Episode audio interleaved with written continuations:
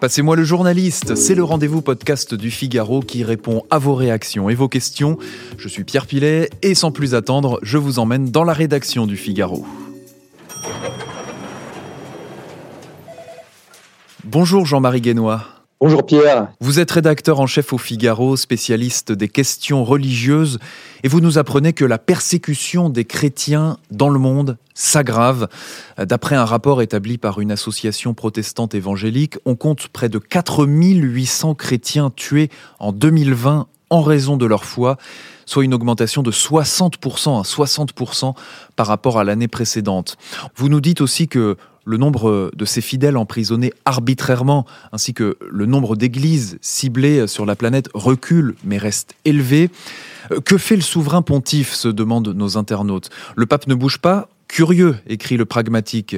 Euh, plutôt que de s'occuper des affaires intérieures américaines, il devrait d'abord se préoccuper du sort des chrétiens persécutés, ajoute Tancred 50. On ne l'entend absolument pas sur ce sujet, c'est désolant, on se demande à quoi il sert, ajoute euh, Grava. Jean-Marie Guénois, le pape est-il réellement silencieux, absent sur ce sujet des chrétiens persécutés? On ne peut pas dire que le pape est silencieux sur le sujet parce qu'il prend la parole une fois par semaine euh, le dimanche à midi en l'occurrence, à l'occasion de la prière de l'Angélus, où il dénonce régulièrement ce genre de situation. Mais l'Église catholique n'a pas la même approche que euh, cette association protestante euh, Porte ouverte, donc qui publie ce rapport. L'Église catholique ne veut pas, disons, se, se, placer dans une position victimaire. Elle, euh, elle, sait, évidemment, elle le sait puisque les rapports arrivent à Rome tous les jours, que les chrétiens sont persécutés, les catholiques en particulier, mais euh, elle a une volonté de toujours maintenir le dialogue et de, de tenter par euh, la, la, discussion, ce que le pape appelle la culture de la rencontre, un freinage de ce genre de, de problème, ce qui n'est pas évident. Effectivement, je comprends évidemment les questions de, des lecteurs et, et de, des auditeurs actuels, euh, il y a cette impression de silence. L'Église est plutôt au cas par cas. N'oublions pas qu'elle a un réseau de diplomates dans tous les pays, des ambassadeurs, des, des nonces qui travaillent aussi sur ces sujets-là. Donc ce n'est pas forcément les grandes déclarations qui font avancer ce sujet.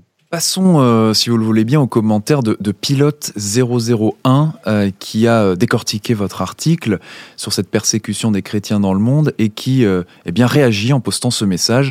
En dehors de la Chine, il n'y a que des pays islamistes, c'est clair. Est-ce que le terrorisme islamiste est la principale cause des persécutions euh, des chrétiens? Merci de, la vigilance de, de, ce lecteur et puis des autres aussi, évidemment. C'est une très bonne question.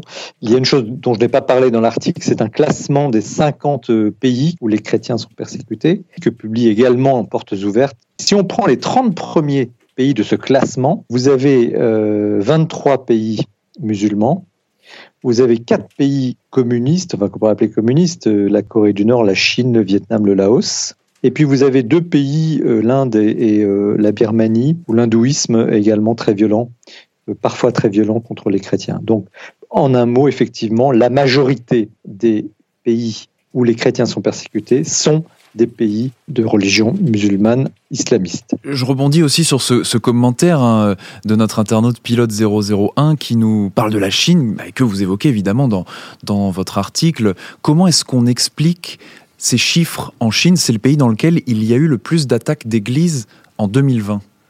Oui, parce que la Chine, en 2014, a commencé une campagne qui s'appelait euh, Trois rectifications et une démolition. C'était un, slogan sous couvert d'urbanisme et de, de, rationalisation urbaine, ils ont commencé une campagne de destruction euh, massive des églises. 300 en 2014, 1500 en 2016. On arrive aujourd'hui en 7 ans à 18 000 églises ciblées. Soit les croix ont été complètement détruites, soit les bâtiments ont été rasés.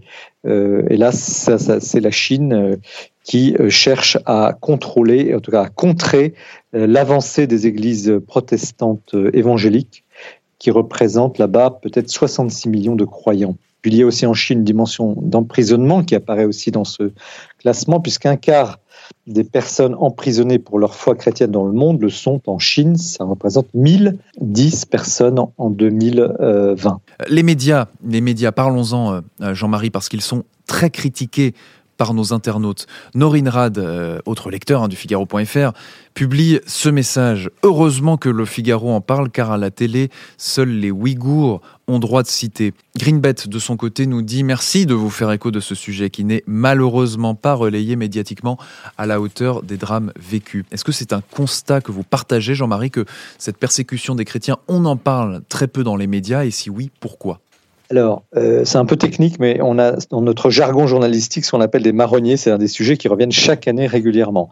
Et le rapport euh, de Porte Ouverte, qui est pour moi une référence dans, dans, dans, le domaine, hein, c'est un travail extrêmement sérieux qui est fait par cette association protestante évangélique depuis une vingtaine d'années maintenant, euh, est publié toujours début janvier.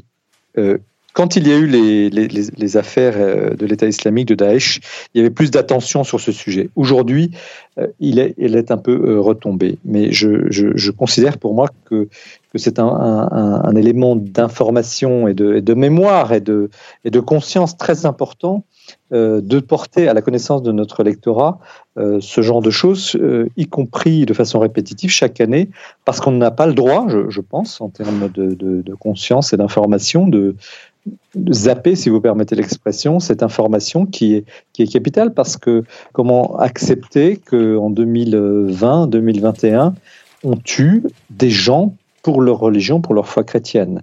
Euh, on ne peut pas dire qu'il y ait euh, une volonté de la part des médias d'occulter parce que ce sont des chrétiens. Je crois que c'est plus des affaires de circonstances Souvent, euh, ces chiffres sont utiles quand il y a une grosse actualité forte. Malheureusement, il y en avait eu en Égypte, par exemple, ces dernières années, à Noël ou des choses comme ça, avec des, meurtres dans des églises. Donc là, tout d'un coup, ces chiffres prennent du relief. Il y a plus une forme d'indifférence qui est liée à, cette répétition.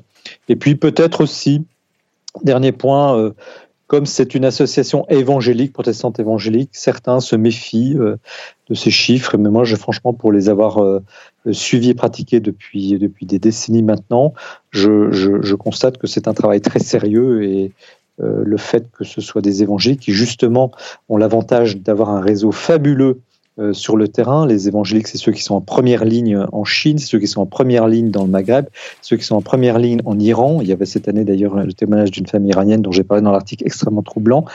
Euh, ils font un travail extraordinaire de ce point de vue-là et euh, respectable et donc fiable. Eh bien, merci Jean-Marie Guénois pour vos réponses au lecteur du Figaro.fr. Je rappelle que vous êtes spécialiste des questions religieuses au Figaro. La persécution des chrétiens dans le monde s'aggrave. C'est votre article et il est à retrouver sur notre site internet. Merci également à Guillaume Cabaret pour la production de ce podcast. Et vous, chers internautes, on attend vos réactions, vos questions sous les articles du Figaro.fr afin de vous passer le ou la journaliste.